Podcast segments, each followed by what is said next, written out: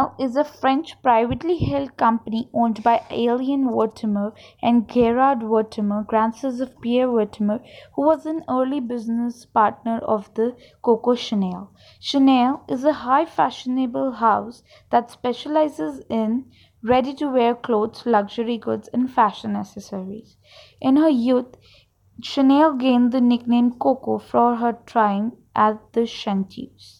As a fashion designer, Coco Chanel catered to women's taste for elegance in dress, with blouses and suits, trousers and dresses, and jewelry of simple design that replaced the opulent, over designed, and constructive clothes and accessories of 19th century fashion.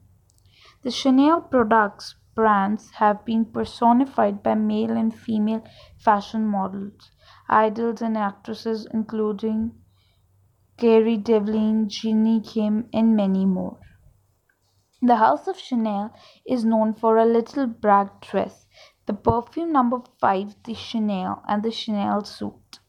Chanel use of jersey fabric produced garments that were comfortable and affordable. Chanel revolutionized fashion, high fashion, and everyday fashion by replacing structured silhouettes based upon the corset and bodice with garments that were functional at the same time flattering to the woman's figure. In 1920s, the simple line designs of Chanel couture made popular the flat-chested fashions that were the opposite of the hourglass figure achieved by the fashions on the late 19th century and the British Edwardian era.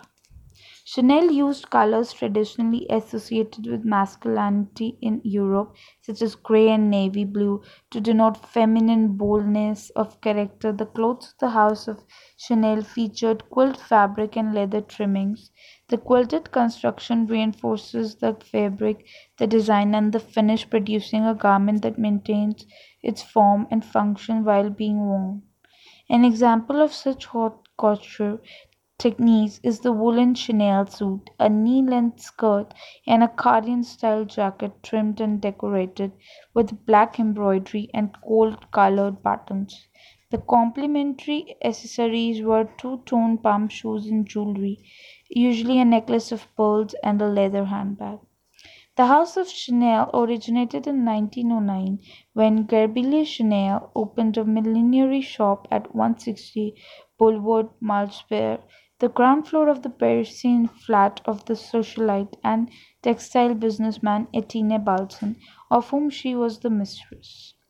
Because of Balsan's flat also was a salon for the French hunting and sporting elite, Chanel had an opportunity to meet their demi-mondaine mistresses, who as such were women of fashion upon whom the rich men displayed their wealth, or ornate clothes, jewelry, and hats. Coco Chanel thus could sell through them the hats she designed and made. She thus earned a living, independent of her financial sponsor, the socialite Balsan. In the course of those salons, Coco Chanel befriended Arthur Wu Capel, an English socialite and polo player friend of Etienne Balsan, per the upper-class social custom. Chanel also became mistress to Boy Capel. Despite that social circumstance, Boy Capel perceived the business businesswoman innate to Coco Chanel and in 1910 financed her first independent millinery shop.